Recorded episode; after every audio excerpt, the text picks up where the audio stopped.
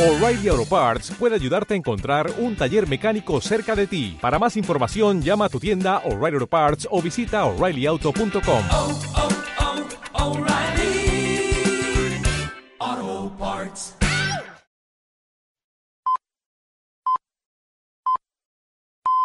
Peggy 18. Bienvenido a una nueva edición de Emporio Salgado.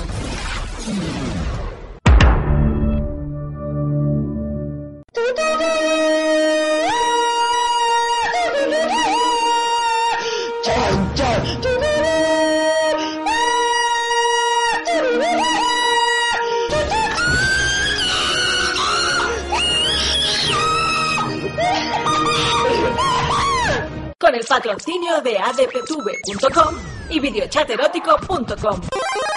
And now,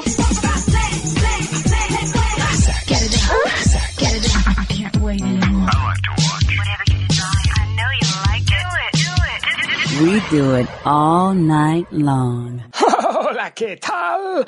Bienvenidos al show de shows, bienvenidos al podcast de podcast. Vamos a ser sinceros. Desde que existe Internet, desde que todos tenemos acceso a la red de redes, ver porno, ver erotismo, poder observar unas tetas, un culo, una polla, un chocho en movimiento, es más fácil que nunca, está al alcance de cualquiera, solamente tienes que entrar en Google y poner mamada hardcore para pues tener horas y horas y horas de diversión. Y esto es algo que yo creo que los millennials, que los más jóvenes no aprecian, no apreciáis, pero los que somos de otra época y tampoco somos tan mayores, ya no, no quiero pensar en mi padre, en mi tío o en mis abuelos. No, no, hablo de mi generación, los que apenas acabamos de traspasar los 40. Hostia, yo pertenezco, pues eso, a una época, a una generación, a un grupo que para poder tener una revista porno, para poder guardar debajo de tu colchón, en un doble techo, eh, detrás de un armario, una simple revista porno, una película, un VHS, un betaporno, betaporno, suena, suena incluso a título, ¿no? De bienvenidos a betaporno. Bueno, ya me entendéis, para poder tener material pornográfico, guarro, ¿qué, qué coño guarro? Para poder tener un Playboy o un Penthouse, que vistos ahora son la cosa más inocente y angelical del mundo, tenías muy pocas opciones. Podías ser como por ejemplo mi queridísimo amigo Jordi Moure, un suertudo cuyo padre, y suertudo lo digo con todo el cariño y respeto del mundo, eh, el padre de Jordi Moure coleccionaba eh, Private, la, mítica revista Private, y Jordi Moure robaba eh, revistas a su padre y las traficaba con ellas en, el cole. Supongo que el padre nunca se enteró de esto. Mi padre coleccionaba interviews, que vale, que ahora puede ser visto como, uy, un interview, eso no tiene nada. No tiene nada. Cuando tú tienes 11, 12 años, como era mi caso, y además te tocaba ir a un cole de curas fascistas, un interview era, era ya, era una fiesta, era, era de ¡guau! tetas, chochos peludos, porque en aquella época los chochos eran peludos, culos, ¡oh! aquello da, un, interview, un interview te podía dar para un año o dos años de pajas, un interview. Ahora no vuelves a mirar el mismo vídeo en Pornhub o en X vídeos dos veces, porque ya te aburres. Y si además, insisto, aparecía Jordi Moure con un private de su padre, aquello era mejor que que ir a Disneylandia, que, que, un viaje de fin de curso. Un private era ¡buah! Porque ya en, un interview simplemente veías a la modelo, pero en un private ahí ya veías penetración, cuatro patas, garganta profunda, corrida en la cara. Los privates del padre de Jordi Moure eran ¡oh! ¡oh! ¿Qué, qué recuerdo tengo yo de aquellas épocas? Y estamos hablando de quinto, sexto de GB. O sea, que, no, que apenas te sale semen de la punta a la picha. Pero bueno, con todo esto, simplemente quiero recalcar qué difícil, bueno, perdón, que, que, me he quedado a mitad, que las únicas opciones que tenías en aquella época era o que tu padre coleccionara porno o que la kiosquera barra kiosquero de tu barrio, como me tocó a mí, fuera una persona, bueno, amable, simpática, eh, que hacía la vista gorda y vendía, pues, material que no tenía que vender a chavales que no tenían edad para consumir ese material. La kiosquera de, de delante de mi casa, yo siempre lo he explicado aquí en Emporio Salgado, me vendía los penthouse y me vendía los hembras y me vendía, bueno, me vendía cualquier cosa y nunca preguntó, nunca se chivó, al menos eso eh, me, consta, ¿no? Creo, creo que nunca fue a mi padre o a mi madre a decirle, pues, que sepa que viene su hijo y se lleva, vamos, toneladas de revistas porno, se deja la semanada en porno, que era verdad, yo me dejaba la semanada en, en porno, ni chuches ni fotocopias de Dragon Ball, yo ahí mis 500 pelas semanales para las tetas y los culos es normal que luego termine haciendo el programa que, que, estoy haciendo en la actualidad. Ya se veía de venir, se veía de venir. Pero bueno, que eso, que tenías muy pocas opciones para poder tener eh, porno o erotismo al alcance de tu mano. Luego la cosa fue avanzando Llegó el Canal Plus, que también tenías que hacer malabarismos para poder ver una peli porno del Plus y que no te pillara tu familia. Bueno, era una época de de lo prohibido, ¿no? De, de, de lo pecaminoso y te tenías que inventar diez mil cosas y parecíamos el Indiana Jones de, de, cualquiera de las pelis de Harrison Ford, pero no buscabas el templo maldito, buscabas una foto, un, un frame, un fotograma de una señora comiéndose una polla o de un señor comiéndose un chocho. Uh, ay, qué, qué benditas épocas. Pero bueno, como he dicho, mi intención era simplemente recalcar uh, pues que ahora todo es muy fácil y parece, pues eso, que, que tienes todo, todo el porno del mundo. Que no lo parece, lo es. Pero en otras épocas, buf, buf, insisto, que te duraba un interview un año, un año con la misma revista. Madre de Dios, no, yo tenía uno, no, recuerdo quién es la chica, era una chica anónima, de estas de paquetes de fotos que, compraban al extranjero, una chica rubia, rubia, no sé, debía ser sueca o, alemana, no, lo sé. Una rubia con el chocho negro, negro peludo, con, con el culeo negro, culeo negro, y aquel interview que yo robé a mi abuelo supongo que mi, mi, abuelo se dio cuenta que le faltaba un interview y el señor cayó. Ese interview estuvo escondido en mi cuarto, perfecta, insisto, un año y medio, dos años.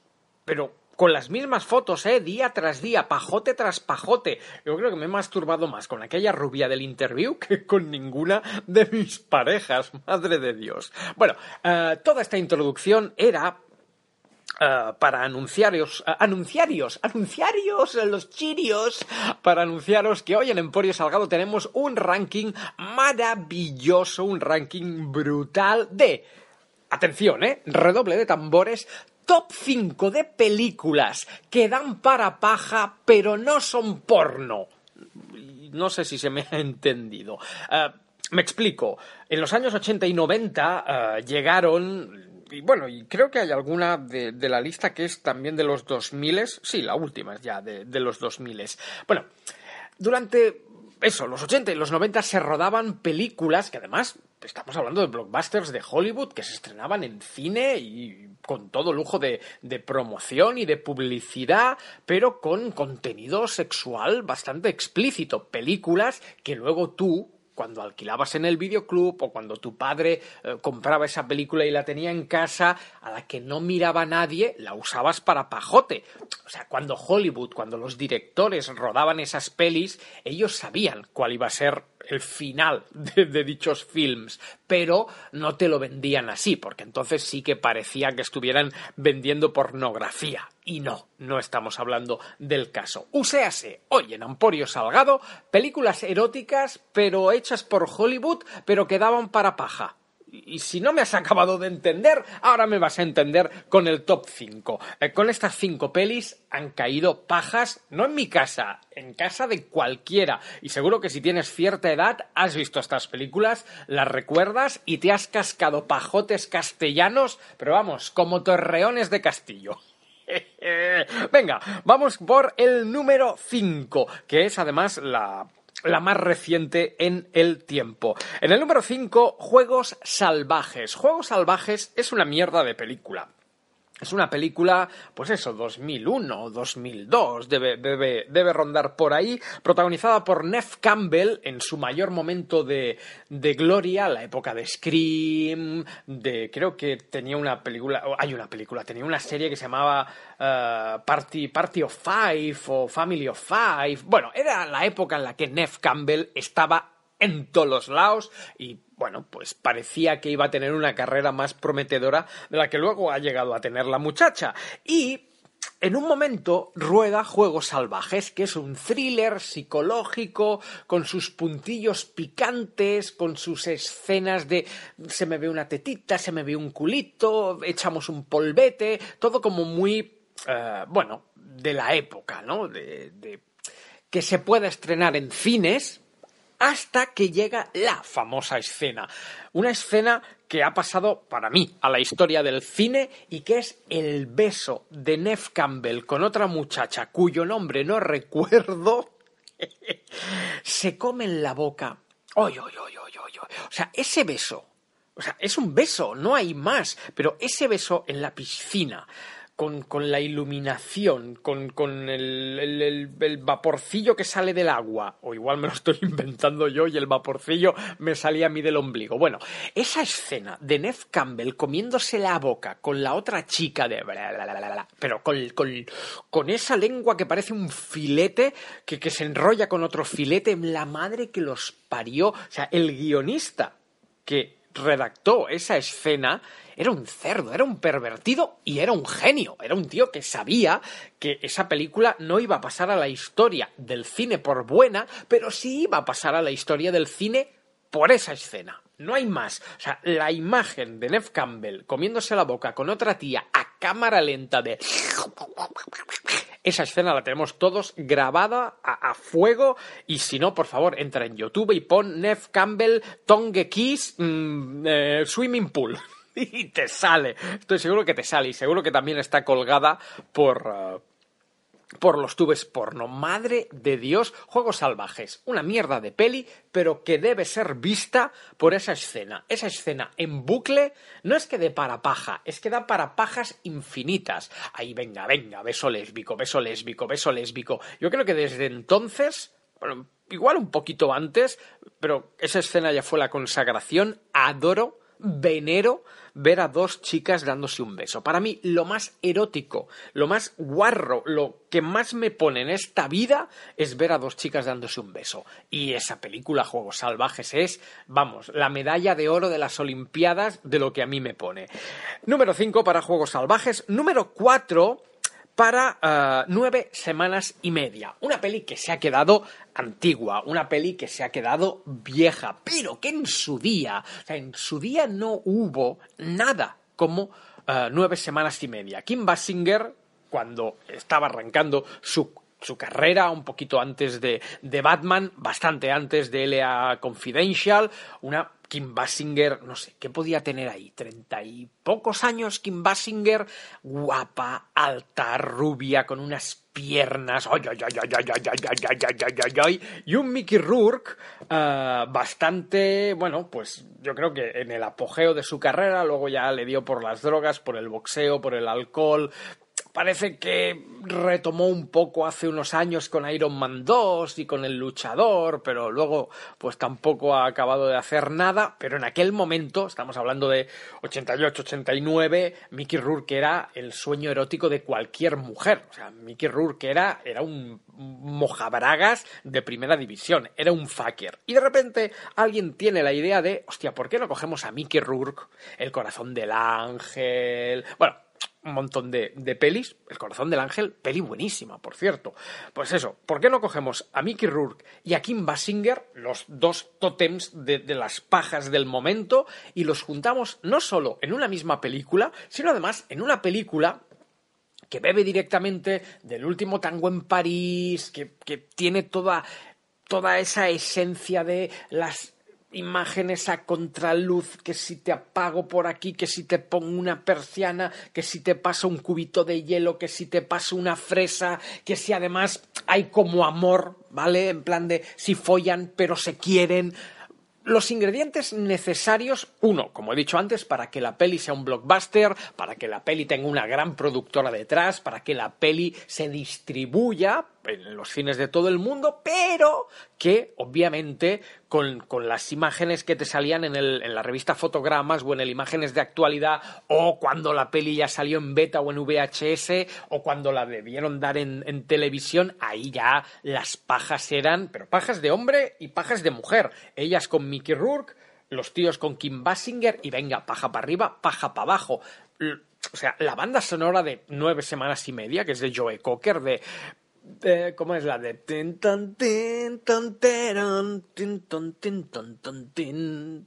¿Quién no ha hecho un striptease o a quién no le han hecho un striptease con la banda sonora de, de nueve semanas y media? Es, es legendaria. E insisto, la de pajas que han caído con, con nueve semanas y media y sus protagonistas son.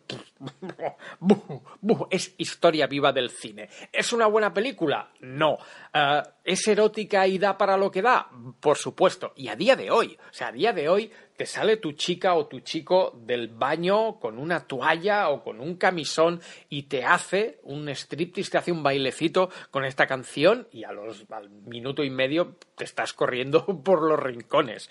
Así que en el número 4, nueve semanas y media. En el número 3, una peli que además es la última película rodada y estrenada de Stanley Kubrick que es Eyes, lo voy a decir correctamente, Eyes Wide Shut, o sea, ojos entreabiertos. Película con Tom Cruise, con Nicole Kidman cuando eran matrimonio, jugando también con esa ambigüedad de se tocan y se besan y se follan porque además en la vida real son marido y mujer, pero en la peli también son pareja.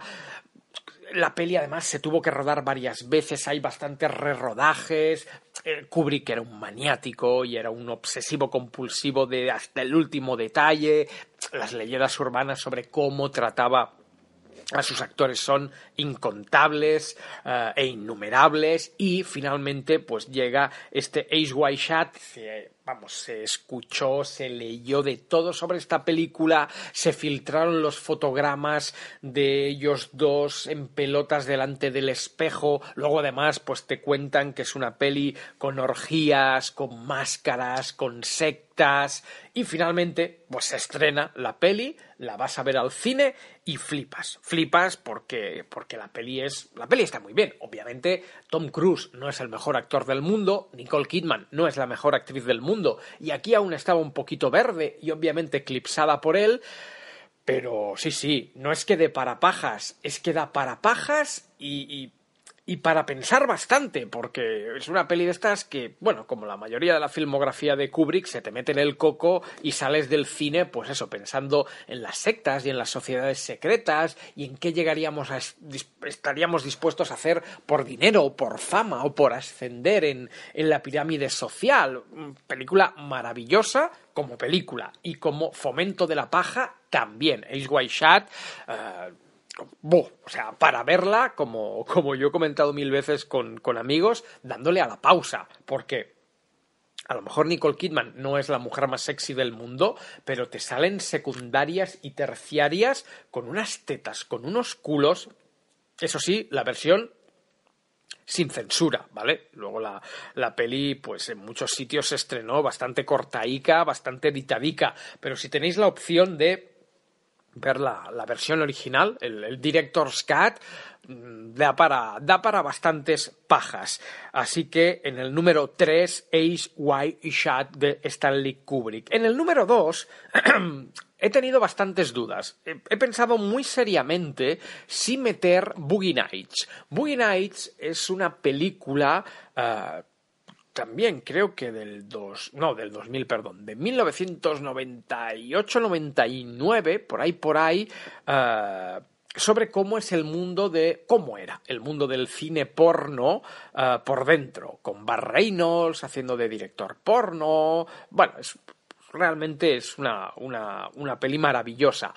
Pero luego me he dado cuenta que no da para paja. Bueno, si te da igual cascártela con el catálogo de ropa interior del corte inglés, pues posiblemente Boogie Nights te da para paja.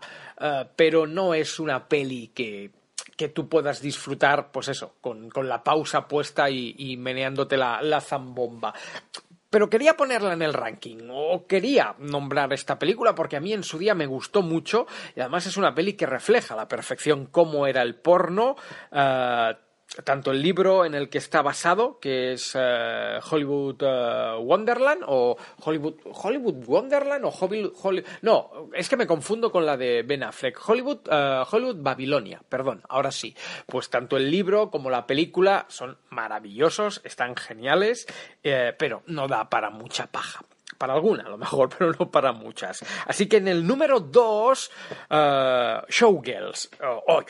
Showgirls está considerada de las peores películas de la historia, protagonizada por una de las caras más reconocibles de Salvados por la Campana, eso sí, cuando la muchacha pues ya, ya, ya tenía pelo donde, donde lo tenía que tener. Además, Showgirls, que se estrenó con muy pocos meses de diferencia junto con Striptease, la película protagonizada por, Demi Moore, hubo ahí como, como una moda del pool dance, también es cuando Chiqui Martí se hace famosa en España, eh, todas las despedidas de soltero comienzan a tener un striptease, programas como Crónicas Marcianas tenían pues eso, a la propia Chiqui Martí bailando, de repente el striptease estuvo de moda en España y gran parte de esa fama viene de películas como Striptease o como Showgirls. Striptease a mí no me gusta, ni como película Demi Moore nunca me ha parecido un pibonazo, en aquella peli estaba excesivamente operada, se notaba que las tetas eran no de mentira, de, de los chinos directamente.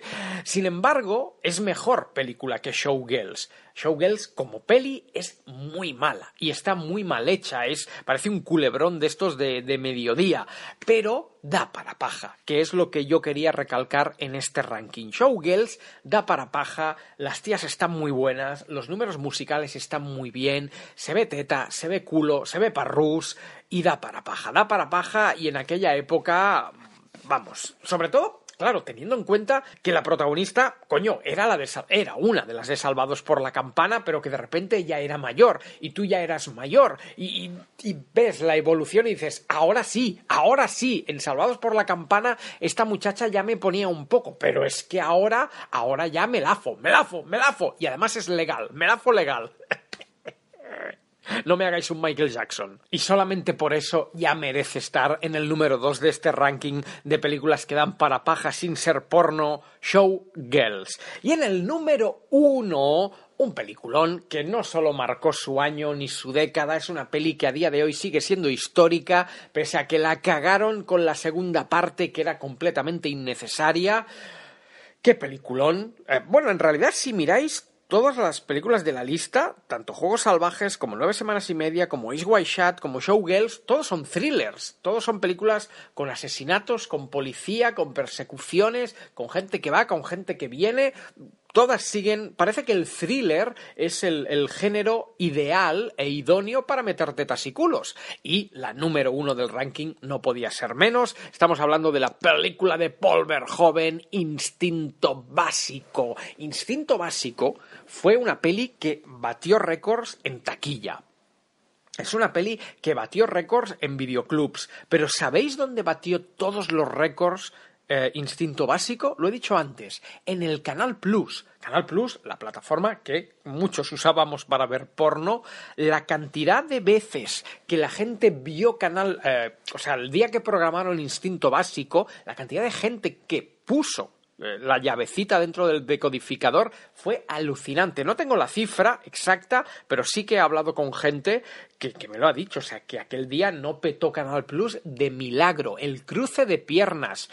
Tiene mucho sexo. Realmente Instinto Básico tiene montones de sexo heterosexual, lésbico, o sea, tienes 10.000 escenas para hacerte 10.000 pajas, pero la que pasará la historia es la escena del cruce de piernas, esa Sharon Stone, esa Charito Stone, como decía mi mujer, cruzando las piernas. ¿Quién no ha puesto la pausa para ver si llevaba bragas, si no llevaba bragas, si llevaba el chocho depilado, si no llevaba el chocho depilado? Todos lo hemos hecho, fotogramas, imágenes de actualidad, todas las revistas sacaron la captura de pantalla exacta del momento y efectivamente no llevaba bragas, no era no llevaba un tanga color carne, no, no, Sharon Stone rodó la peli sin bragas, ahí todo el chocho al aire que se podía haber resfriado. Magnífica Sharon Stone y magnífico Michael Douglas, que no es que ya fuera famoso, es que ya era una ya era una leyenda y en esta peli está que se sale, hace de hombre torturado, de hombre que lo pasa mal, pero de hombre que folla. Hoy como folla a Michael Douglas en Instinto Básico. Recuerdo programas de radio de, de la época criticando el culo de Michael Douglas, que si tenía culo carpeta, culo galleta, que si se le caía el culo, y yo siempre pensaba lo mismo de, sí, sí, tener el culo caído, pero los homenajes que se ha pegado Michael Douglas rodando esa, esa peli, ¿eh? ¿eh? ¿eh? que por cierto, luego está la famosa historia que si se volvió adicto al sexo, que si desarrolló cáncer de lengua, de la cantidad de cunilingus que hizo a, a lo largo de su vida, algún día habría que hacer un biopic de la vida de Michael Douglas. Creo que podría ser muy, muy, muy interesante. Pero bueno.